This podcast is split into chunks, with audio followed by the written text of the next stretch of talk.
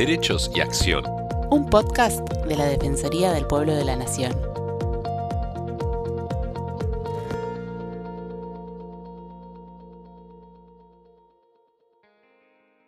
Bienvenidos al podcast de la Defensoría del Pueblo de la Nación. Les habla Estefanía González Isola y estoy junto a Fernando Almirón para continuar compartiendo con ustedes diferentes temas de interés general. Hoy vamos a hablar de la pandemia, de esta pandemia que está cambiando la historia y transformando la vida de la gente. Creo que solamente en la mente de los escritores de ciencia ficción se podía pensar que algún día un virus iba a confinar a los hogares a millones de personas, iba a cortar toda comunicación aérea, marítima, terrestre entre los países e iba a sacudir la economía mundial. Sin embargo, la aparición del COVID-19 lo cambió todo. Y aquí estamos. Así es, Ferchu, cambió todo eh, y nunca creímos que esta situación nos iba a involucrar a todos. Eh, el problema es que transmite fácilmente entre las personas y con el paso del tiempo se continúa descubriendo más sobre cómo se propaga. Recordemos que en marzo de 2020 la Organización Mundial de la Salud declaró que este brote de COVID-19 es una pandemia. Se calcula que aproximadamente 15 millones de personas han contraído el virus en el mundo y más de 600.000 han fallecido a causa de esta enfermedad. Algunos de los países más afectados, ¿no? Son Estados Unidos, Brasil, Reino Unido, México, Italia, Francia, España, India, Irán y Perú. Por eso vamos a conversar con el infectólogo, médico infectólogo Lautaro de Bedia, expresidente de la Sociedad Argentina de Infectología y jefe de la División Asistencia Especial de la Terapia Intensiva del Hospital Muñiz, para ver cómo está la situación del COVID-19 en Argentina. Hola, doctor De Bedia, ¿cómo está? Muchas gracias por su tiempo y por estar con nosotros acá en los podcasts de la Defensoría del Pueblo. Por favor, gracias a ustedes por el contacto y bueno, muy gustoso de estar, compartir este rato con ustedes. El placer es nuestro. Doctor, la primera pregunta que le queríamos hacer es que ya pasaron cuatro meses desde que hicimos el aislamiento social obligatorio. Usted ha calificado de acertadas las medidas que se han venido tomando. ¿En qué situación estamos hoy en la Argentina? Bien, hace cuatro meses, como bien decís, tuvimos el primer caso, el 3 de marzo, el primer caso en la Argentina. El 6 de marzo tuvimos el primero en nuestro hospital, en el Muniz. Y bueno, ya han pasado ciento y pico mil pacientes, con un gran esfuerzo por parte de toda la población, las autoridades, los distintos gobiernos nacionales, municipales, provinciales, y eso nos ha permitido tener una cantidad de, casos relativamente bajo en proporción a la cantidad de habitantes. Más allá del número absoluto, siempre es importante correlacionarlo con el número de habitantes. Nuestro país en Latinoamérica es el país que tiene menos casos, solo superado, digamos, eh, por Paraguay y Uruguay. Tenemos menos casos que Colombia, Ecuador, Bolivia, Perú, Chile, siempre en la relación de casos por sobre cantidad de habitantes. Y además un número muy bajo de muertos, de fallecidos. Nosotros tenemos una cantidad de fallecidos que otros países cuentan por día. ¿eh? En cuatro meses han muerto, no seguro siempre los números cambian, pero cerca de 2.000 personas, cuando en otros países lamentablemente contaban esa cantidad por día, o cuentan esa cantidad por día. Así que si bien nada es perfecto y siempre todo se pudo haber hecho mejor, sin duda, pero creo que la respuesta que ha tenido nuestro país ha permitido esa, famosa, ese famoso achatamiento de la curva, que la progresión de la enfermedad fuera lenta, ¿eh? y es donde estamos ahora. En los últimos días ese número ha crecido, ha ido creciendo progresivamente, pero aún así yo quiero señalar que, que no está creciendo tanto. Es decir, el número es alto, pero la proporción de crecimiento cada día no es tan elevada, es una proporción relativamente baja. Y eso nos permite, como digo, tener camas en los hospitales, camas en terapia intensiva ¿eh? y estar relativamente tranquilo. Por supuesto, los últimos días aumentó un poco y nos, nos preocupa, pero, pero, pero en líneas generales venimos bien. Bueno, varios países han producido rebotes o, bueno, eh, como que se ha seguido expandiendo el virus. ¿Considera que esta misma cepa se puede haber producido mutaciones y que puede volver a atacar? Eh, ¿Qué es lo que puede esperar eh, nuestro país después que pase el rebote con esto? No, no hay evidencia científicamente hablando, no hay evidencias como para sostener que puede haber rebrote, que hay pérdidas de la inmunidad, mutaciones del virus. Eso el tiempo lo dirá, el tiempo lo dirá. El único virus que tiene mutaciones así evidentes es el virus de la influenza, el virus de la gripe. Por eso todos los años tenemos que repetir la vacuna, porque el virus produce cambios. Y cada 30 años, 40 años, hace grandes mutaciones que, que son, se traducen como las pandemias. La, última, la del 2009, la pandemia de influenza del 2009. La gripe A. la, la gripe A, la famosa de 1918 en España, que se la llamó la mal llamada gripe española, este, que produjo una cantidad enorme de muertes, cada tanto, pero eso es casi diría exclusivo del virus de la, de la influenza, del virus de la gripe. De ninguna manera eh, podemos extrapolar eso a este virus. Eso habrá, el tiempo lo dirá. Tendremos que ver, no tenemos más que siete meses de, de historia con este virus. Este virus arrancó en noviembre, diciembre en China. Ya al fin de diciembre se conocía su mapa genético y, bueno, estamos viendo los primeros casos, los primeros pacientes, viendo cuánto duran los anticuerpos, ver qué, valor tiene ese, por ahí los anticuerpos no duran tanto, pero otros aspectos de la inmunidad nos protegen. Así que para responder a esa pregunta, solo tiempo y estudio científico. Por ahora no. La, la, Organización Mundial de la Salud también va día a día cambiando las condiciones, contando también, porque es decir, es algo que se está estudiando todavía, ¿no? Esto es muy nuevo. Lo estamos conociendo, se lo estamos conociendo. Hace poco hizo mucho ruido, por ejemplo, eh, un grupo de científicos dijo, de, eh, envió a la OMS una nota diciendo que no olvidar que el virus se transmite en el aire y no solo por las gotas de la tos, ¿no? De los famosos dos metros sí. Eso sí, es posible que así sea y hay que estudiarlo, pero tampoco se conoce el impacto de esa realidad. Aunque sea posible, hay que ver qué tan factible es, qué tan... ¿eh? Así que y como, como ese, muchísimos otros este, aspectos de esto que los estamos realmente conociendo eh, en el mundo y, y también en nuestro país. O sea, que hay que estar a la espera de la vacuna, doctor.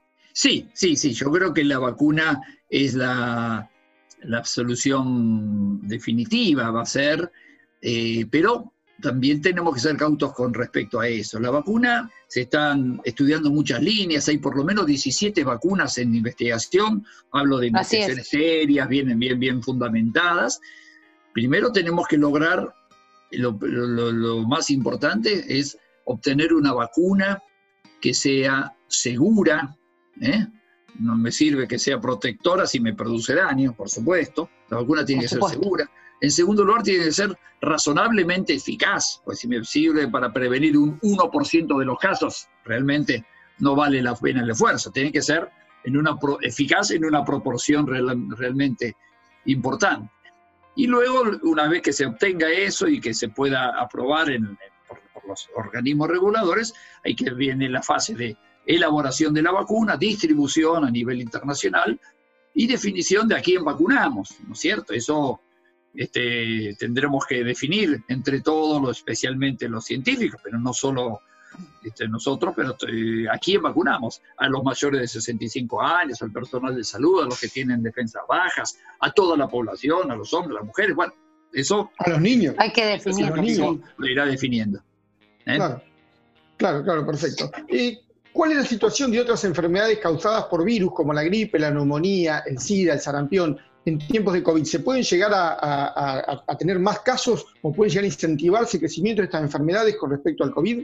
No, curiosamente los, los, los estudios no, no, no, no, son innumerables, pero los pocos estudios que han analizado eso han encontrado que este año, por ejemplo, tanto aquí, he leído estudios de Estados Unidos, de Europa también, eh, hay muchos menos casos de gripe y muchos menos casos de otras infecciones respiratorias. Ustedes me dirán, ¿cómo? ¿Por qué? es que las medidas que estamos tomando todos para la, cuidarnos del COVID son las mismas que tendríamos que utilizar para cuidarnos de la influenza, lavarnos las manos, mantener distancia, en este caso usar barbijo. Entonces, en muchos países se ha visto una reducción en el número de casos de infecciones por otros virus. ¿eh? Exactamente. se ha vacunado mucha gente este año contra la gripe, un poco por el temor de que, va a pasar, que esto que lo en lo personal he hecho muchísimas recetas más este año que otros años para, para gente que se quería vacunar para contra la gripe. Así que bueno, iremos viendo. Este año es atípico. En el futuro atípico. Cómo se, Nadie se, lo esperaba. La, realidad. Y doctor, ¿usted considera que es suficiente el uso de barbijos sin máscaras que cubran los ojos para evitar el contagio? El, verdadero, la verdadera protección es el uso de la máscara, de la, del, del tapaboca, como llamábamos, del barbijo. barbijo el triángulo de la cara. Se utiliza el barbijo quirúrgico en los hospitales, ¿eh? nariz, que nos cubre la nariz y la boca, ¿eh? y el barbijo quirúrgico de los hospitales y el famoso tapaboca, acá tengo uno, y acá tengo un barbijo quirúrgico, y la máscara de protección facial nos sirve en el ámbito de salud. Para andar por la calle no está mal, por supuesto que no está mal, pero no me parece una protección imprescindible. La imprescindible es esta y las otras dos o tres que mencionamos siempre. Eh, lavarse las manos. Lavarse las manos y mantener distancia. Y podríamos agregar que los ambientes estén ventilados. ¿eh? Sí. Doctor, ¿qué secuela va a dejar la pandemia? ¿Cómo va a ser vivir después de la pandemia? ¿Cómo imagina usted vivir después de la pandemia? ¿Vamos a tener que cuidarnos mucho? ¿Vamos a tener que evitar el contacto con la gente, las reuniones masivas? ¿Cómo se va a volver es a difícil, es muy difícil. Yo no, no imagino un mundo en el cual no se pueda festejar un cumpleaños o hacer un asado. ¿eh? Yo, tampoco. O tomar, mate, y tampoco sé si lo quiero. ¿eh? Un mundo Exacto. sin ¿Eh? Este, estimo que en lo inmediato sí, estimo que en lo inmediato vamos a tener que empezar a tomar, ciertas, mantener ciertas precauciones. Seguramente, ustedes saben que cuando fue la epidemia de fiebre amarilla en Buenos Aires en el año 1870, que fue un hito en la historia de, Buenos Aires, eh, fue en los años posteriores a eso fueron los años en los que más se avanzó en cuanto a red cloacales, agua potable, un cambio enorme. Y Buenos Aires dejó, casi podemos decir que dejó de ser una aldea para empezar a transformarse en una ciudad y después de esa epidemia. Posiblemente a partir de, esto mejoremos en muchos aspectos, mejoremos la higiene, la higiene de mano, ciertos aspectos distanciamiento, del distanciamiento social, la cobertura de vacunas, pero en cuanto a los cambios culturales son más complejos, ¿no? Y, no, no, no, no, me, cuesta imaginarlo. No sé si seremos una sociedad como algunos países escandinavos que se saludan y mantienen mucha distancia. Como los japoneses. claro, yo creo que nosotros nos vamos a seguir saludando como nos saludamos. ¿eh? No sé. Un tema muy central de estos días fue el tema del transporte. ¿Nos podría eh, contar un poco los protocolos eso sí, eso sí que es un desafío. Eso sí lo veo como un desafío a superar. Yo creo que no, no, no, no conozco todos los países del mundo, pero no sé en cuánto se viaja peor que en el nuestro. ¿no? En, varios picos del subterráneo, en los colectivos. Y yo creo que eso vamos a tener que revisarlo, repensarlo. ¿eh? Eh, no sé, aumentando la frecuencia. yo no, no, tengo, no soy experto, no tengo la solución, pero sí veo que no es una buena forma de, de, viajar como viajamos a las 6 de la tarde en el subte que sale de tribunales, por ejemplo, de Plaza de Mayo, ¿no? O en los trenes, ¿no? En los trenes también. En los trenes a la mañana, en los Sarmientos o el Roca cuando vienen este, a la mañana. Sí, la verdad que es inimaginable. Eh, los dos, las dos personas que le está hablando con usted viajan en, en subterráneo, es inimaginable volver a viajar así. Y veces que uno no puede ni ingresar al subte, que dejar pasar dos o tres para poder simplemente poder entrar. ¿No? Este, yo creo que eso de, mm, sé que me excede, excede a mi especialidad, pero creo que es una cosa que nuestra sociedad va a tener que volver a pensar de alguna forma. ¿eh? Claro. Eh, doctor, ¿cómo eh, ahora en estas etapas que está la pandemia y todo, ¿cómo, cómo, se, cómo va a salir saliendo de esto? ¿Cómo vamos a salir de esto? Porque la gente pregunta, ¿va a terminar en algún momento la cuarentena? Sí, va a terminar, ¿no? Sí, sí, es el deseo de todos. Yo les decía que, eh, en los últimos eh, días, cuando uno mira, si bien estamos en 3.000, 3.000 y pico de casos, sí. y todos nos preguntan cuándo si llegamos o no al pico, bueno, esa es una definición retrospectiva, lo veremos a posteriori, ¿no? Ah, aquel fue el pico. Exacto, pero bueno, creo que a pesar de eso no está creciendo tanto, no es que un día hay 3.000 y el otro día hay 4.000, ¿no? Y el otro día 6.000, sino que son crecimientos muy acotados, pequeños, en pequeños porcentajes, del 2%, 3%. Eso nos habla este, muy sencillamente de que es un crecimiento lento. ¿eh? Así que yo confío que pronto vamos a, empezar a, que, a, ver que ese crecimiento se va a espaciar cada vez más y va a empezar a bajar. ¿Cuándo va a ser eso? Es imposible saberlo. Imposible. Quiero creer, supongo, estimo, y lo conversamos con algunos colegas, que ya a fines de julio, primera semana de agosto, vamos a empezar a ver cierta reducción en, el número de casos, ¿eh? o un crecimiento todavía menos, eh, más limitado, y paulatinamente irán decreciendo el número de casos. Lo que sí creo que es clave la tarea individual, la responsabilidad, responsabilidad individual. Comparto, doctor.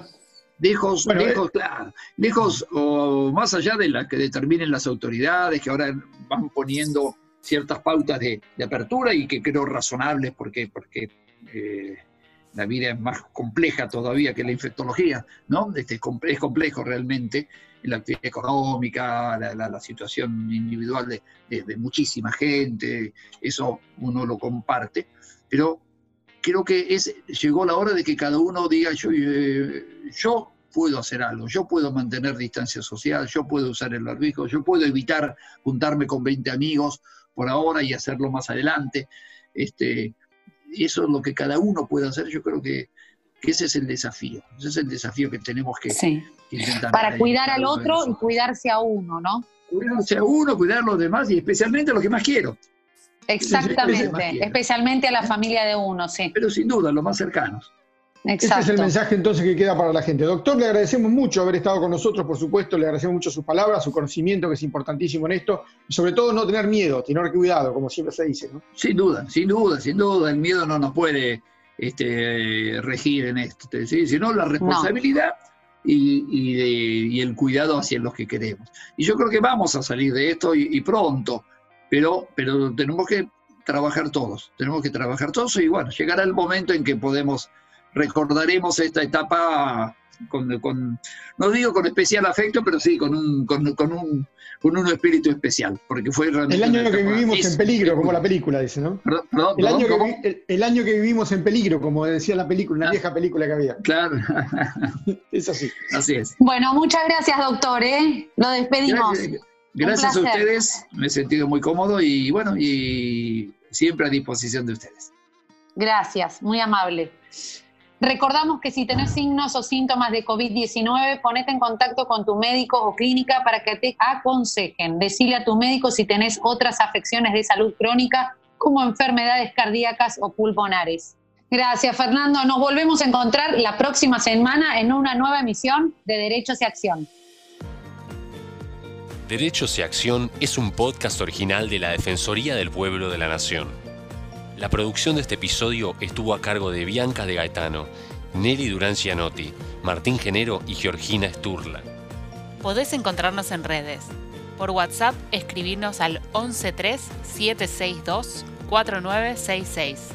En Twitter e Instagram, buscanos como arroba DPN y en Facebook como arroba dpn.argentina.